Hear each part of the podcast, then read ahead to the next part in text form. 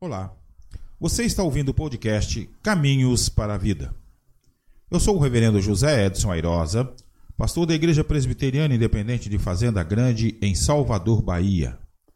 É um imenso prazer estar com você neste dia. Hoje abordaremos a importância da pastoral da consolação em um mundo pluralista. A pós-modernidade tem algumas características muito preocupantes, temos, por exemplo, a falta de sensibilidade com o sofrimento alheio e a falta de respeito com os limites do próximo. A humanidade cada vez mais se enreda nos seus projetos. Na busca frenética de bem-estar, o espírito comunitário fica relegado a um plano secundário. As relações construtivas, que deveriam ser significativas e determinantes nas relações dos seres humanos, a priori ficam ocultas pelo então espírito individualista que impera atualmente. No que tange à relação horizontal, a humanidade, em todos os seus níveis, na maioria das vezes, tem deixado a desigualdade produzir a morte. Outro detalhe importante é o estado em que se encontra a humanidade. Vê-se claramente que ela está em crise e doente, sente dores pela falta de justiça e de fraternidade.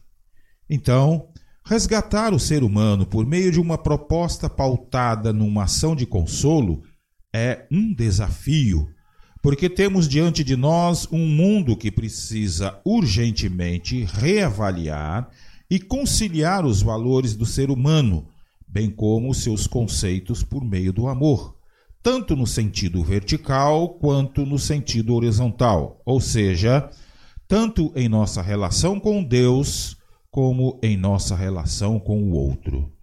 Só que para exercer uma ação consoladora, precisa antes de tudo que essa ação seja entendida como uma atividade comunitária.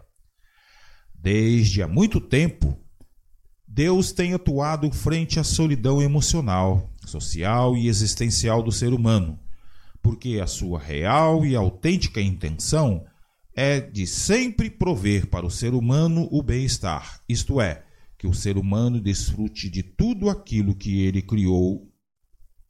Precisamos, portanto, descobrir que a ação consoladora é um canal pelo qual todos são chamados a viverem numa comunidade, onde a fé e o amor são subsídios prioritários e últimos para a verdadeira relação humana.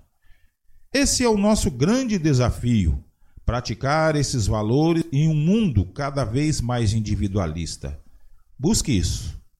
Este foi o nosso podcast de hoje. Deus te abençoe. Até a próxima.